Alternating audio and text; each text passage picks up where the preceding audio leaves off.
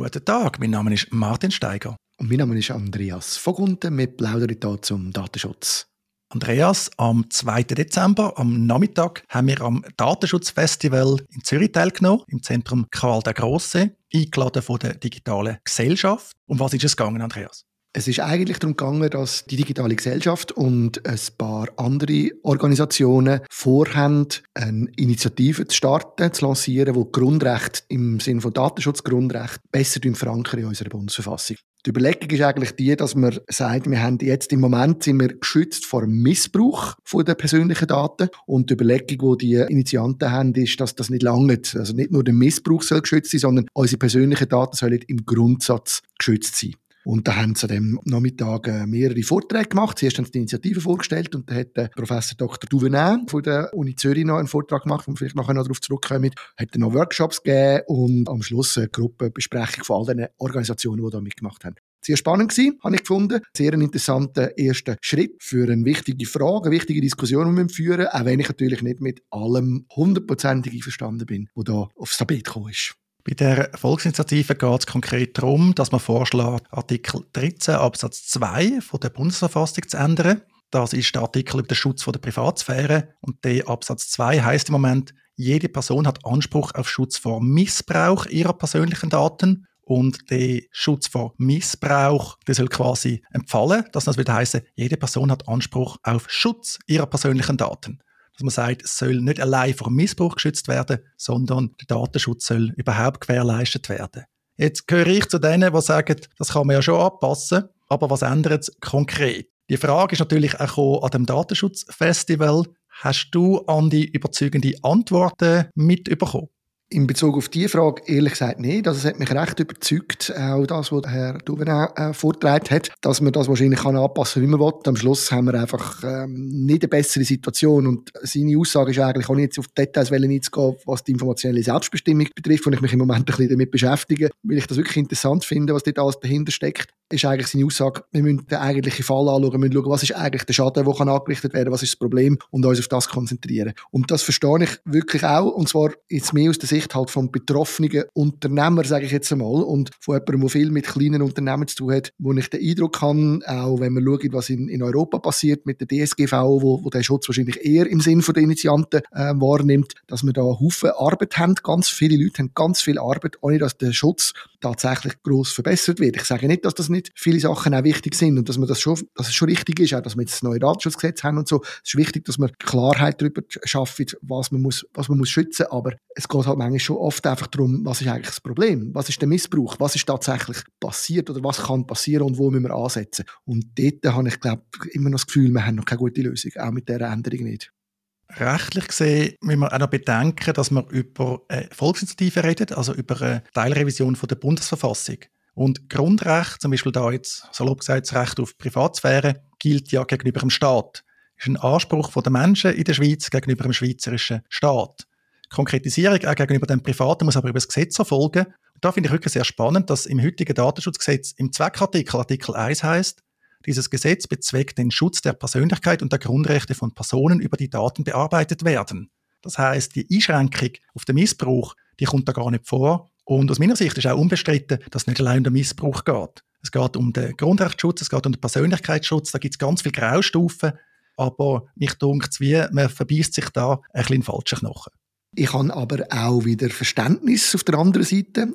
Gerade kürzlich habe ich einen Beitrag gesehen, wie viele Firmen über uns Bilder, also Gesichtsbilder sammeln und die mit Namen verbinden und eigentlich niemand irgendetwas kann dagegen machen Und in so einem Zusammenhang ist es dann auch so, oder? Man kann eigentlich, jetzt, wenn man nur vom Missbrauch ausgehen, wie ich das vorher gesagt habe, kann man eigentlich nicht wirklich gegen so etwas vorgehen und wenn man solche Sachen noch überlegt, oder auch was im Moment jetzt passiert mit all diesen KI-Systemen, verstehe ich schon, dass man den Wunsch hat, wir müssen uns irgendwie können besser schützen. Und wir brauchen wie eine Klarheit in der Verfassung, dass die persönlichen Daten geschützt sind, wie alle anderen Sachen auch. Ich verstehe das, dass das Grundrecht gegenüber dem Staat ist, aber du hast ja selber gesagt, wir tun nachher ein Gesetz dann auf dieser Basis entsprechend machen und dann auch die Verwirklichung gegenüber Privaten dann regeln. Und ich könnte mir schon vorstellen, dass wenn man jetzt so ein klares Grundrecht in der Verfassung festhalten, dass dann auch Gesetzesumsetzung mehr Fleisch oder mehr schärfere Zähne bekommt, sagen wir es mal so.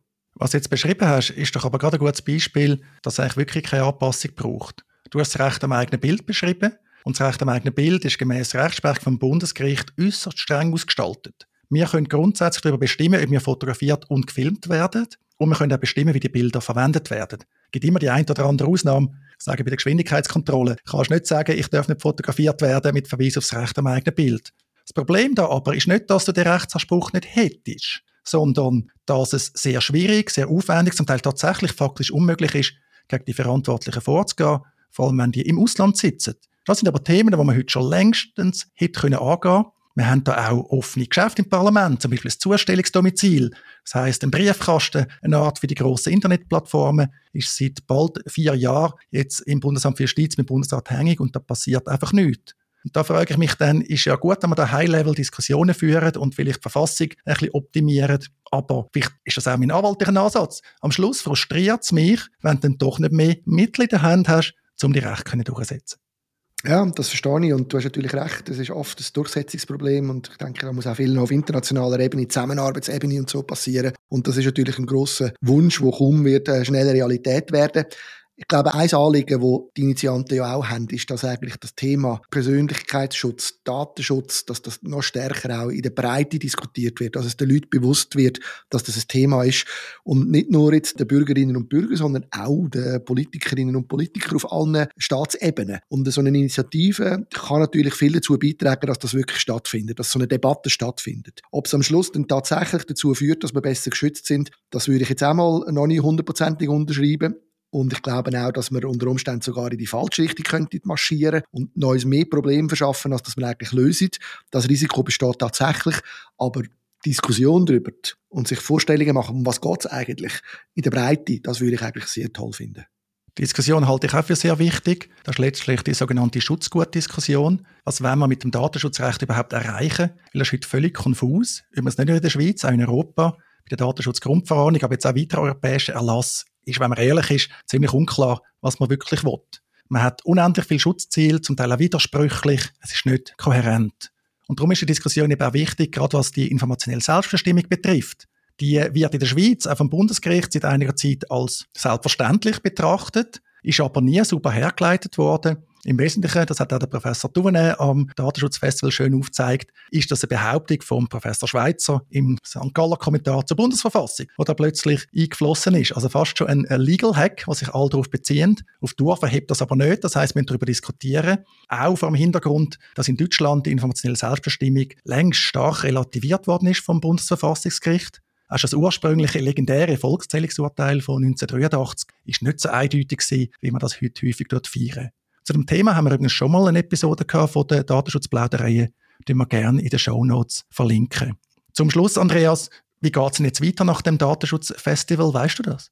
So wie ich das mitbekommen habe, wird jetzt einmal versucht, einen Verein zu gründen, wo die verschiedenen Akteure sich engagieren können. Man wird weiter diskutieren, ob das der richtige Weg ist, wie er vorgeschlagen ist, dass man einfach den Artikel verändert, den Artikel 13 Absatz 2, wenn es mir recht ist, und schaut, wer könnte da alles mitmachen. Man muss Geld haben. Wer von diesen Akteuren, die mitmachen wollen, kann wie viel finanzieren und vor allem auch, falls man eine Initiative startet, wie viel Unterschriften beisteuern.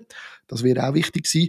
Also da sind noch einige Fragen offen da war recht reif drin, jetzt mich dunkt, äh, auch am Schluss. Sehr viel Enthusiasmus von verschiedenen Seiten. Ich gehe davon aus, das Komitee wird stand kommen, der Verein wird stand kommen und sie werden auch die Finanzierung finden, um das vorwärts zu treiben. Und in dem Sinne können wir uns, können wir uns freuen auf eine intensive Datenschutzdiskussion in den nächsten paar Jahren. Das klingt super. Ich will mich da konstruktiv einbringen, weil ich finde wichtig, dass wir konsequent sind, dass wir das eben vorantreiben können, damit es am Schluss auch nicht kontraproduktiv ist. Das Risiko hat man natürlich immer auch.